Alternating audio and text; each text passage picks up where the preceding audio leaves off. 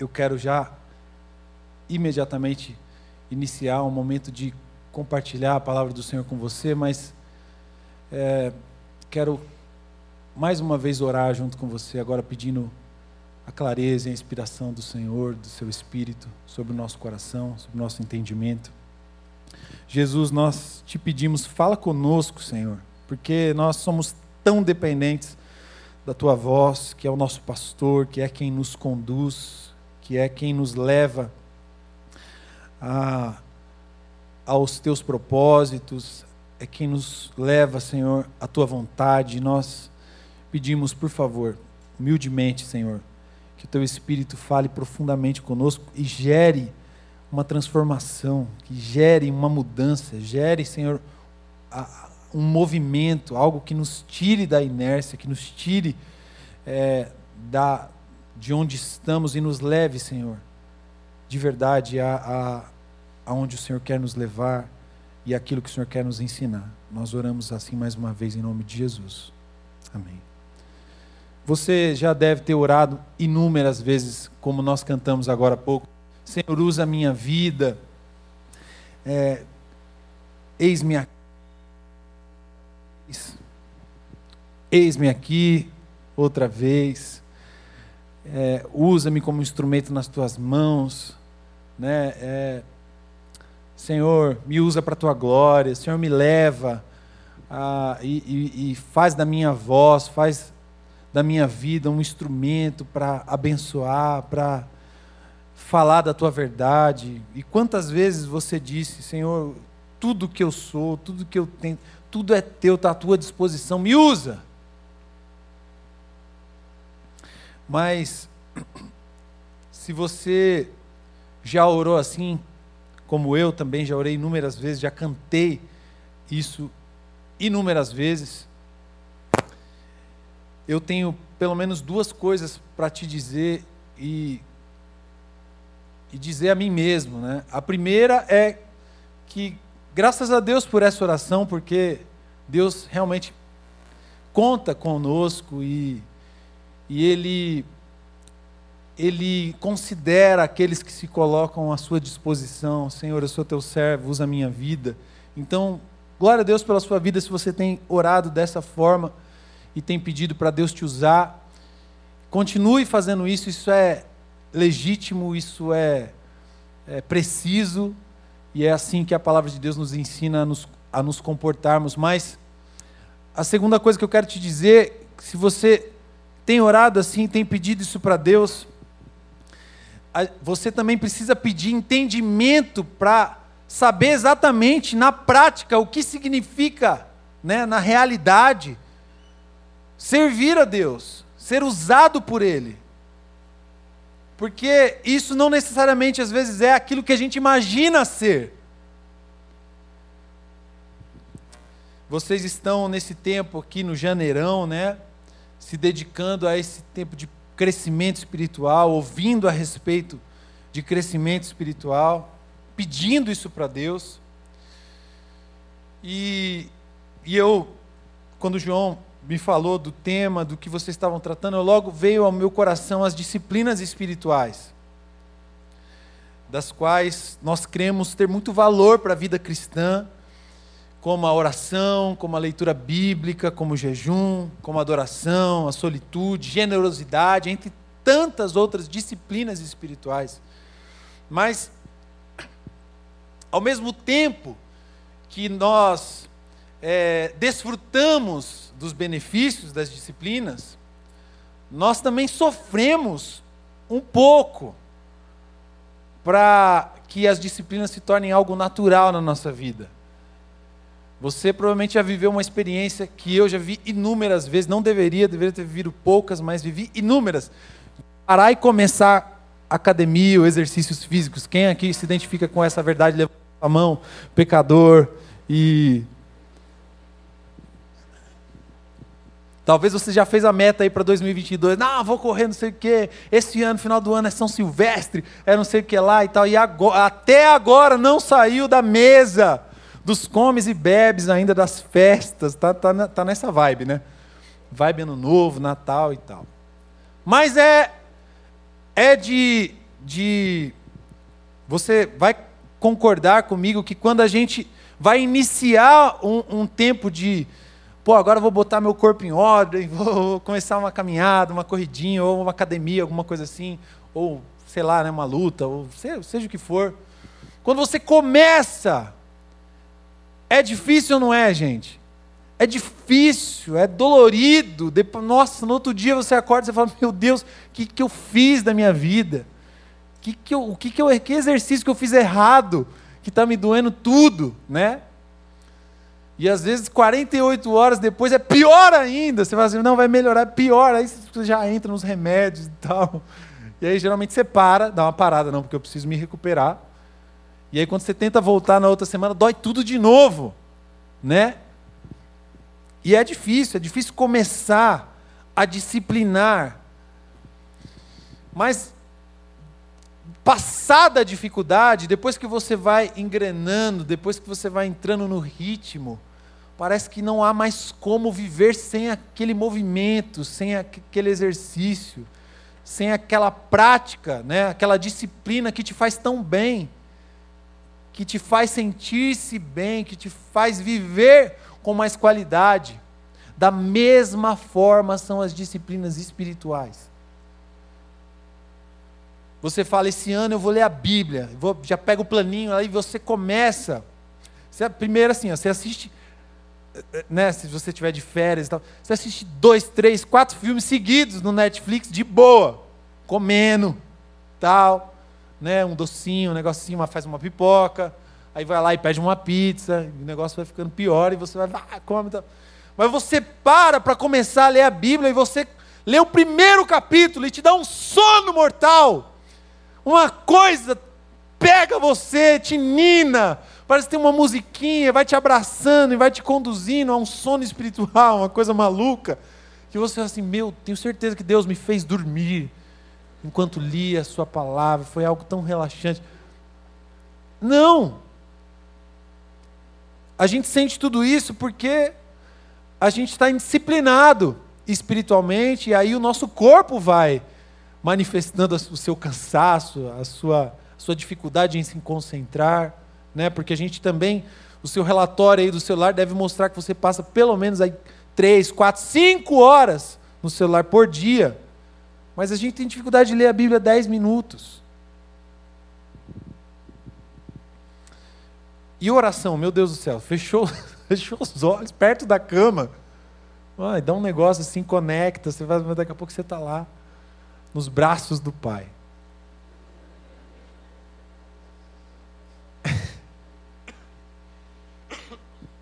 Mas, vencida a dificuldade, assim como os exercícios físicos, depois de estarmos um pouco mais avançados na disciplina espiritual, da oração, da leitura bíblica, do devocional, do tempo com Deus, do tempo de louvor, de fazer da sua vida uma oferta ao Senhor, quando isso vai se tornando algo natural e uma rotina, a mesma sensação de que não dá mais para viver de outra forma.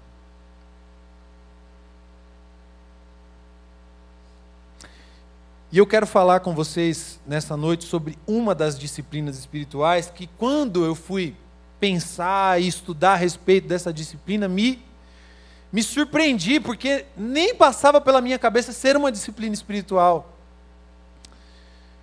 E não imaginava o que isso pode causar em relação ao meu crescimento espiritual e à minha intimidade com Deus.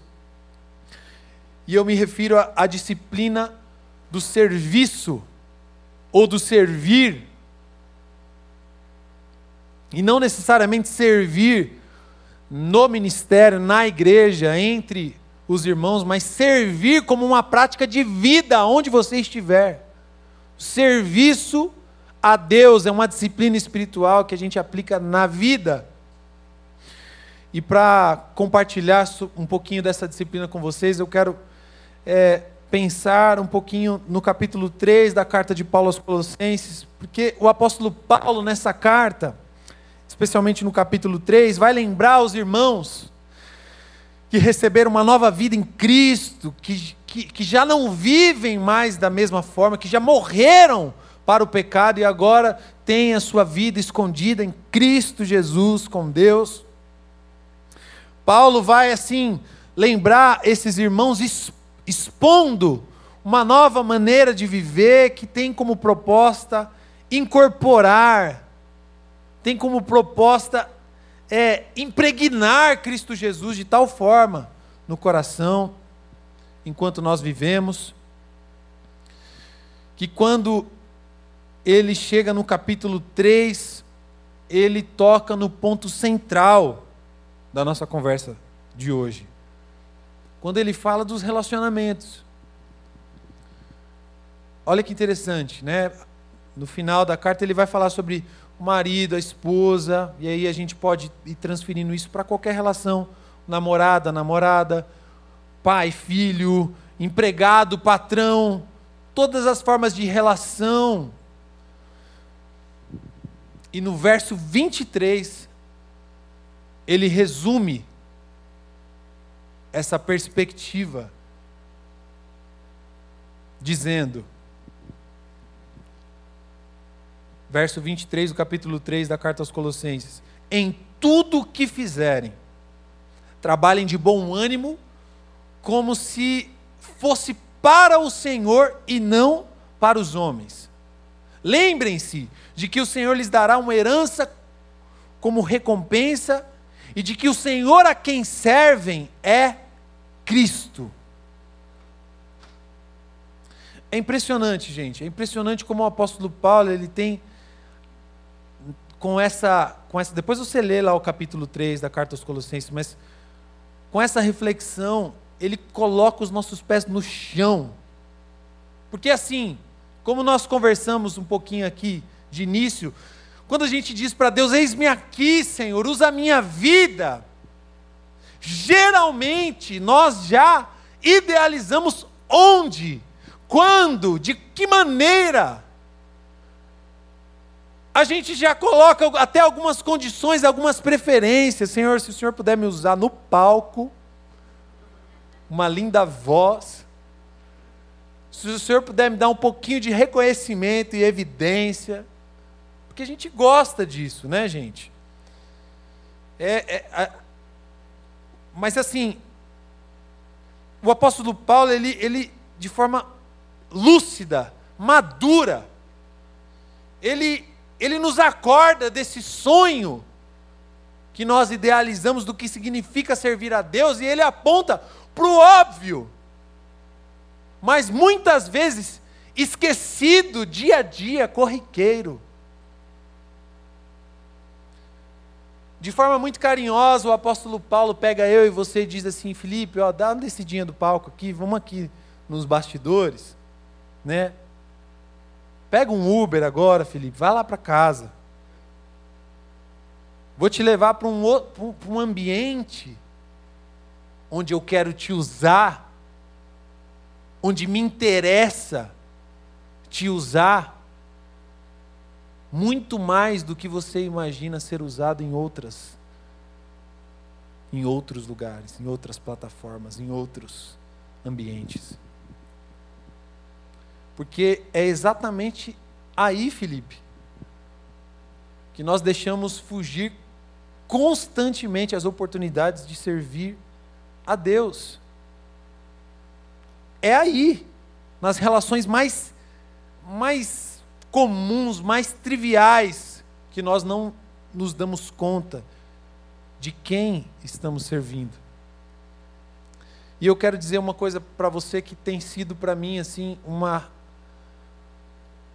um lembrete que reverbera na minha mente, no meu coração. Deus pode. Guarda isso, anota isso, lembra disso. Deus pode te usar para fazer grandes coisas. Deus pode. Fala para quem está do seu lado aí, de máscara, meio longe, assim. Deus pode te usar para fazer grandes coisas. Tem que ser assim, meio, né? De forma bem enfática, assim. Mas aí, de forma bem delicada, você diz, mas geralmente, Deus nos usa nas coisas mais pequenas. Geralmente. Deus pode, mas olha, eu vou dizer, se ele vai, eu não sei, mas uma coisa que ele vai, vai, e vai mesmo, e quer mesmo, e é certeza, e não é tipo a, numa data específica, é a todo momento. Deus quer te usar em coisas pequenas. Então eu queria que você, assim, com o coração aberto, mesmo que você não goste muito do som da minha voz, ou não me dê muita moral, quem é esse cara? Quem chamou esse cara, mano? Eu queria ver o grulha. Tudo bem. Você vai ter que lidar com isso um pouquinho. Agora. Mas eu queria muito que você abrisse o seu coração para Deus nesse momento, para que Ele nos ensinasse, eu me coloco junto com você diante da palavra de Deus, nos ensinasse pelo menos três, três lições sobre como nós podemos servi-lo, baseado na, na proposta de Paulo aos irmãos colossenses. O primeiro, o primeiro ensinamento é que todo serviço, todo, seja qual for, deve ser realizado para Deus.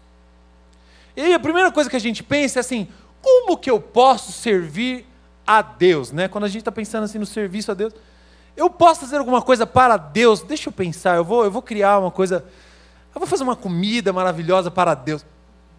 Irmão, não sei, eu até respeito, se você fez um bolo para esperou ele vir comer na sua casa, mas não é assim. A gente não serve a Deus diretamente. Sabe por quê? Porque ele não deixa. Deus não fez uma coisa assim para a gente ter uma relação só com Ele, sabe? Como algumas pessoas pensam, eu não preciso de ninguém, não preciso de nada, não preciso da igreja, não preciso, de, preciso só de Deus. Deus não, não concebeu as coisas dessa forma. Obrigatoriamente, na maneira como Deus idealizou e pensou, para servi-lo, nós servimos pessoas. A conta é essa, a, a equação é essa: servir a Deus significa, ou se traduz em servir gente. Isso, gente, isso é maravilhoso, né? Isso é maravilhoso, isso é incrível. Quando eu sirvo alguém, eu estou servindo a Deus. Mas ao mesmo tempo, isso é muito difícil, gente. Porque da mesma forma, nós também pré-estabelecemos as razões, os motivos, os, os, requisitos para servir alguém. A gente tem essa habilidade, né, gente? De, Deus me usa, mas ó, me usa dessa forma, faz desse jeito, me dá um microfone, me dá o dom. Vira a cadeira de todo mundo, Senhor, tipo The Voice. A gente meio que, Deus me usa, me leva na África, Faz um negócio lá, Senhor. Vá, ganhando multidões. Deus pode, como, como a gente crê, mas não sei se é isso que Deus tem para nós. Né? Se for, amém. Nos usa, Senhor, nos leva, faz a gente voar. O Brasil precisa mesmo, o Brasil, os povos, as nações precisam de referência, de gente muito habilidosa, de, de, de gente com compromisso muito profundo com o Senhor, para inspirar, para abençoar, para ganhar pessoas para o reino. Então que Deus nos use, amém, irmãos? Amém? Mas que ele precisa começar em algum lugar. Então,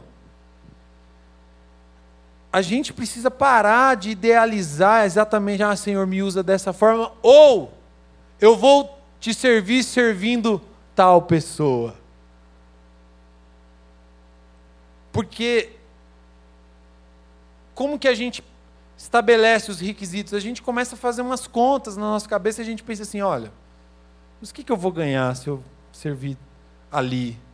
Se eu servir tal pessoa? O que essa pessoa merece esse ato de serviço? Né? Ou eu preciso mesmo fazer isso? Mas o apóstolo Paulo nos lembra que quando a gente está servindo um ao outro, a gente está servindo a Deus. Quando eu sirvo a minha esposa, quando eu sirvo os meus pais, quando eu sirvo até uma criança, o meu filho, eu estou servindo a Deus. Quando eu sirvo meu brother, meu amigo da igreja, meu amigo do trabalho, quando eu sirvo a talvez até mesmo um desconhecido, ó, oh, tá vendo uma coisa difícil? Quando eu sirvo o meu chefe, não só porque ele me paga o meu salário, estou, estou trabalhando para ele, mas quando eu o sirvo de forma espontânea e generosa, eu estou fazendo a Deus. É difícil, mas é verdade. Tudo o que fizerem, façam para o Senhor, é o que Paulo diz. E quando nós entendemos que, que nós somos servos de Deus, todo o nosso serviço, seja qual for para quem for, ele toma um novo valor.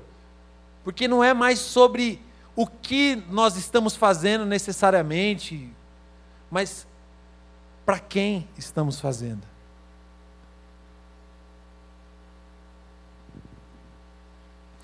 Ao exercitar a, a, a disciplina espiritual do serviço, nós vamos ganhando uma percepção mais sensível da presença de Deus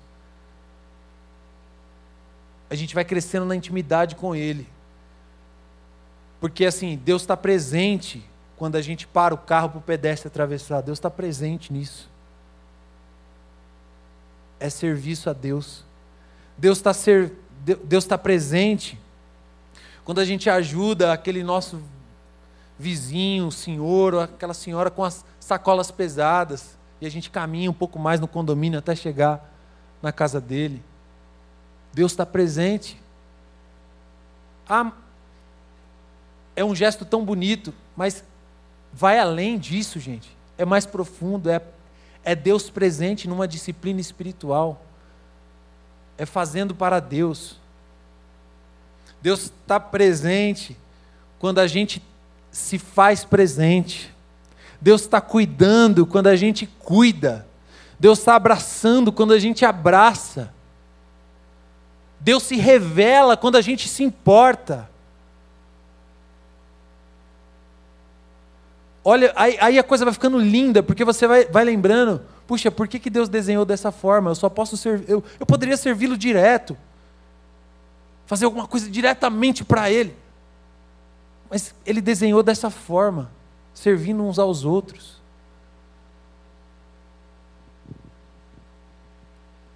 Nós precisamos ver Deus enquanto nós servimos pessoas, enquanto nós servimos alguém.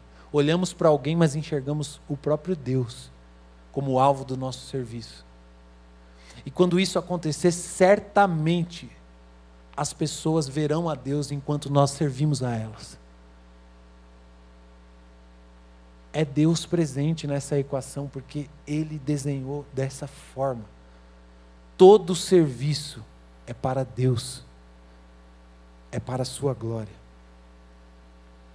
A segunda lição, o segundo ensinamento que o apóstolo Paulo nos dá, e eu diria que a palavra de Deus nos dá, é que Deus usa o nosso serviço para tratar com a gente.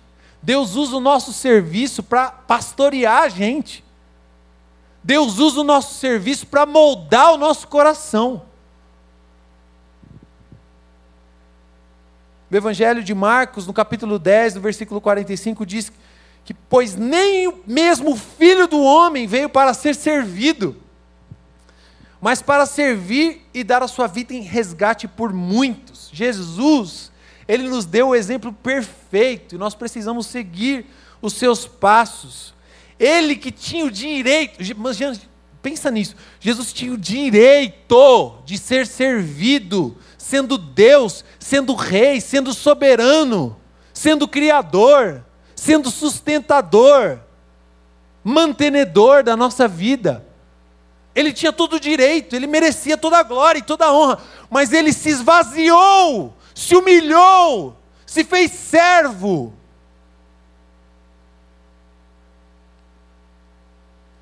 E nós precisamos dessa prática do serviço precisamos imitar o nosso Mestre Jesus, porque enquanto nós fazemos isso, Deus coloca o nosso coração no lugar.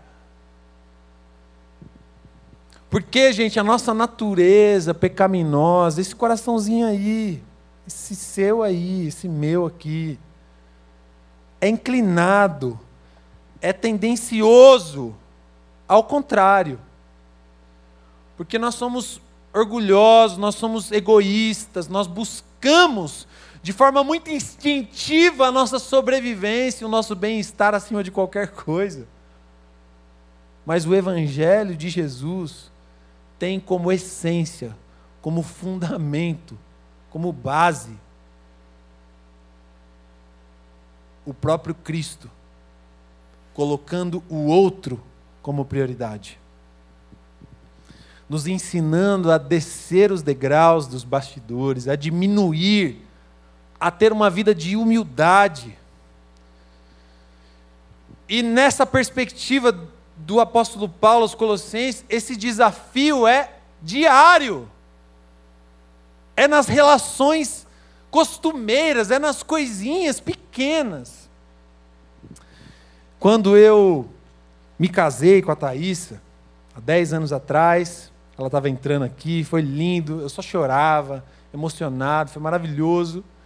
A gente saiu daqui, foi para a lua de mel, Porto de Galinhas, uhul, tudo lindo. Não existia Covid, irmãos. Era sem máscara. Não sei se você lembra. Era muito legal. Ah, a gente respirava. Imagina o busão do passeio, lá o transfer do passeio, todo mundo ah, suado, respirando no mesmo ambiente, tudo certo. A gente era saudável, não sabia. E aí depois a gente volta, né? Começa a arrumar a casa, tal, começa a viver ali os primeiros, os primeiros é, meses ou anos de casado e a gente vai se conhecendo profundamente. Eu especificamente, na minha experiência com a Tá, a gente se conheceu muito mais casado, né? Porque a gente namorou muito pouco, a gente morava muito longe e a gente namorou pouquinho, a gente noivou e pouquinho já casamos. Então a gente conheceu casado, né? E aí, o que, que acontece? Aquele choque de cultura, né, gente? Porque um aprendeu de um jeito, outro de outro. E apesar da gente ter muitas semelhanças, porque a, a nossa criação foi parecida em, muitas, em muitos aspectos, né? Os dois filhos de pastores, criados na igreja, muita coisa é, é, semelhante nos ajudou a viver, foi muito legal. Mas existiam algumas peculiaridades que nós éramos, tipo assim, contraste assim, no último volume, mano. Porque assim, é, e eu falo isso com todo amor e carinho a história dos meus pais e dos pais dela, porque é tudo assim, né, gente? Foram criados de um jeito também e vão fazem as, reproduzem as coisas de um jeito, vão aprendendo, vão amadurecendo. Depois vem a gente, a nossa vez. E, e eu espero que, que a gente vá melhorando cada vez mais aí as nossas gerações. Amém, irmãos? Mas todo mundo tem que aprender. E na minha casa, por exemplo, eu era o único homem, irmão de, de três irmãs, né? Somos quatro, três irmãs e o único menino eu. Então, assim, dificilmente eu, eu, eu não lembro quando eu lavei uma louça. Dificilmente não, tipo assim, impossível. Porque minhas irmãs estavam na escala e tal. E, e eu pensava assim, pô, não me dá oportunidade. Tudo bem. Não, brincadeira, eu pensava assim. que bom que fosse assim, né, gente? Mas assim, não me preocupava, ninguém falava nada também, estava tudo bem. Tinha aquele privilégio de ser o único homem, tal. E meu pai, meu pai foi militar muitos anos e tal. Então meu pai era, ele tinha um jeitão também, até por causa da criação também do pai dele, pernambucano e tal. E ele, tipo assim, meu pai nunca lavou louça também. Hoje eu olho e falo assim, pô, estava errado, pai. Na minha perspectiva hoje, mas era o jeito que as coisas. Minha mãe também nunca reclamou, lavava. As minhas irmãs também. Então, assim, eu não estou falando, estou criticando os meus pais. Amém, irmãos? Apaga esse trecho aí no vídeo. Cadê? Mas é como era. Então eu vim dessa experiência. Tipo assim, tá tudo certo. E aí eu casei com a Thaís. Olha a história da Thaís. O pai dela, irmão mais velho de três irmãos mais novos, perde o seu pai na final da sua infância e vira tipo o homem da casa, ajudando a mãe e cuidando dos irmãos. Você imagina o que, que meu sogro não sabe fazer na vida dele? Nada. Ele faz tudo. Meu sogro, assim, se chegou lá, cumprimentou, ele conversou. Quando você piscou, ele, ele já fez o almoço, já pegou meu filho, já trocou, já deu banho, já não sei o quê. Já... E é o jeitão dele, ele vai meio que resolvendo tudo. É, mano, é muito doido. E a comida dele é maravilhosa. E eu falo assim: meu Deus, me ensina, Senhor. Eu não aprendi assim, mano. E aí foi muito engraçado, porque no começo do nosso casamento era. A Thaís tipo, ficava me olhando, tipo assim. A louça não vai lavar sozinha. Felipe, você não. Está lembrando de alguma coisa? Não, tá, vai passar alguma coisa legal hoje na TV?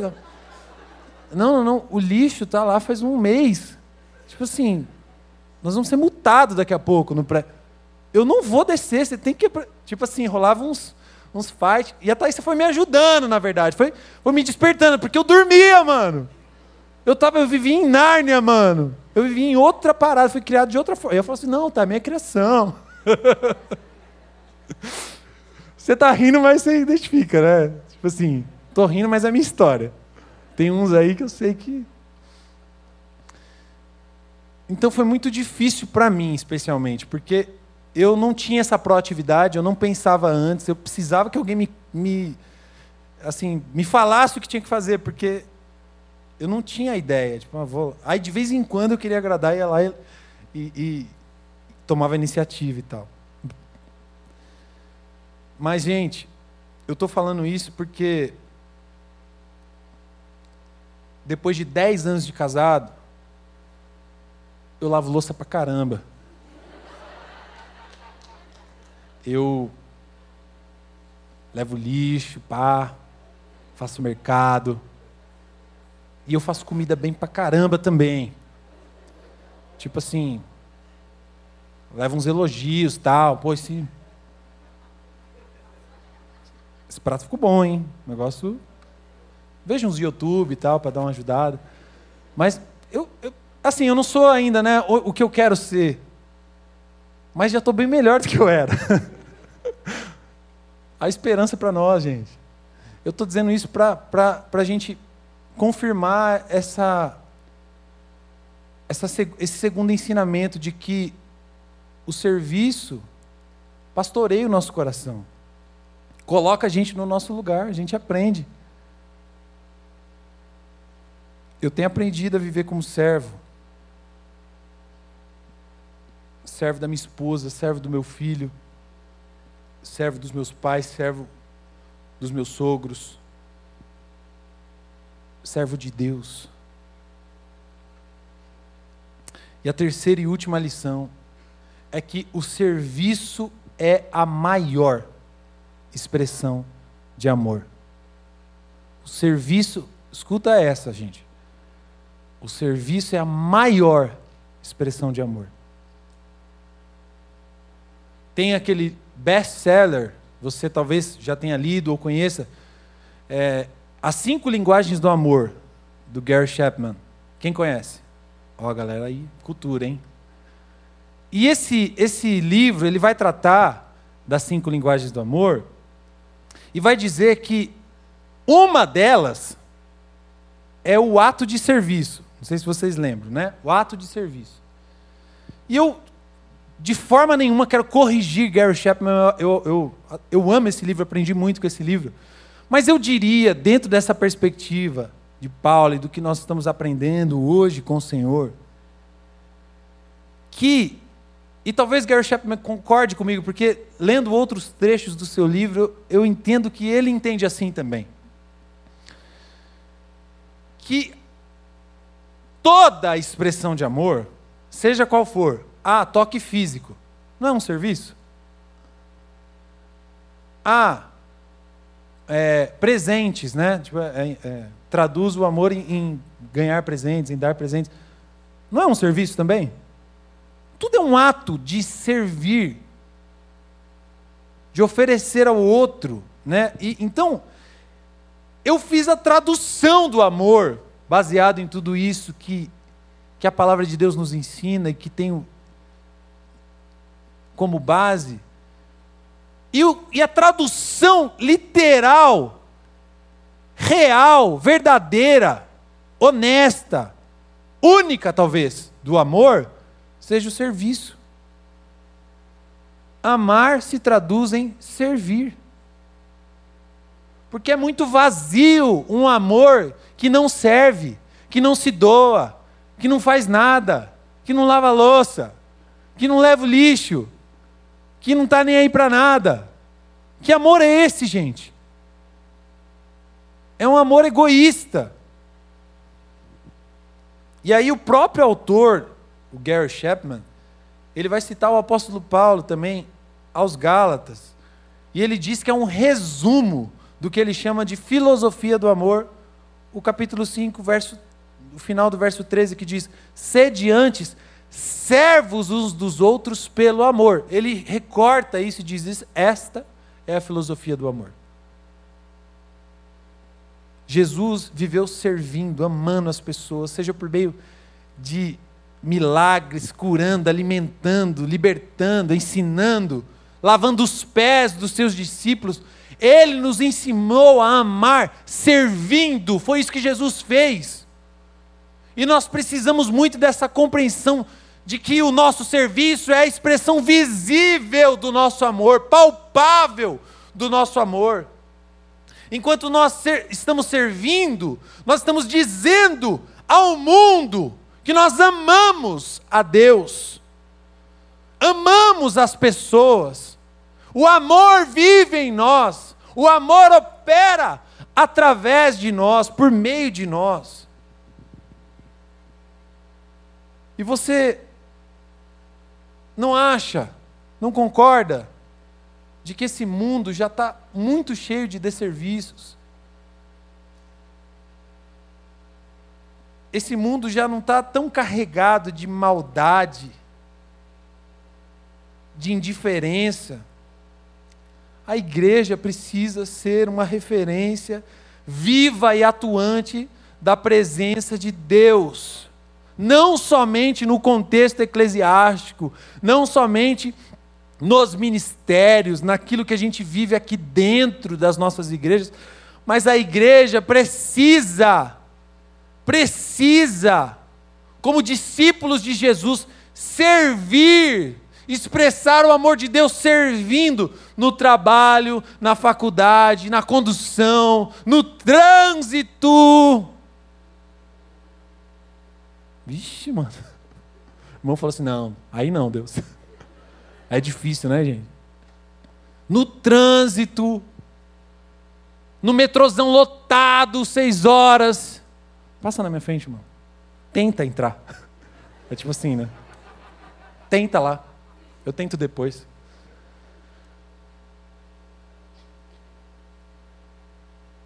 Alguém vai saber que você é um é, é, que você ama Deus, que você tem o maior amor deste universo vivendo dentro de você se você não fizer nada? Alguém vai saber? Não vão nem desconfiar. Ai, mas tem um brilho nos meus olhos. Ah, para, né? Vai apagar rapidinho. Se você não fizer nada. Ah, mas tem uma, uma aura, assim, uma luz né, no servo de Deus. Tem não, irmão. Parado, dormindo, não brilha nada. Jesus fala assim: assim brilha a luz de vocês diante dos homens para que vejam as suas obras e glorifiquem o Pai de vocês que está no céu. Aí ele fala assim que a gente é, é luz do mundo e sal da terra, e se colocar uma lamparina debaixo de uma cama, não dá para nada.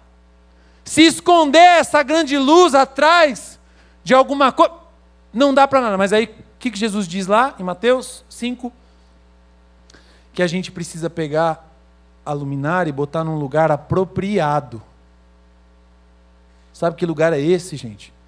É um lugar de serviço a Deus. Em todo tempo, em toda circunstância, em qualquer momento, em qualquer hora, em qualquer lugar, como nós cantamos. Ponte sobre as águas, abrigo no deserto, flecha que acerta o alvo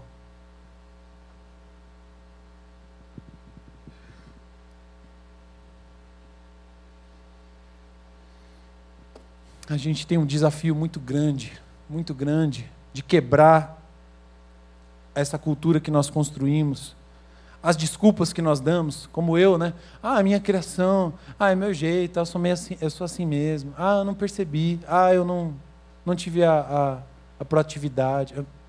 Quebra tudo isso, cara. Esquece tudo isso, recomeça diante de Deus. Canta de novo essa canção com um outro sentido, com outro valor, com outra profundidade. Senhor, usa a minha vida. Usa a minha vida, Senhor. A gente precisa tratar o serviço como uma disciplina espiritual. A gente precisa entender que quando nós servimos, seja quem for, fazemos para Deus. A gente precisa perceber que Deus usa o tempo todo os nossos atos de serviço para pastorear o nosso coração zoado, a nos moldar, a, a nos fazer parecidos com Cristo Jesus, servo.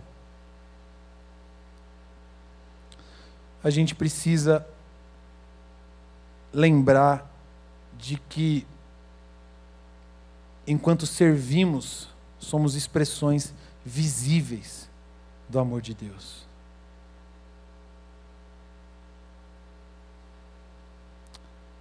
Eu quero te convidar a se colocar em pé nesse momento.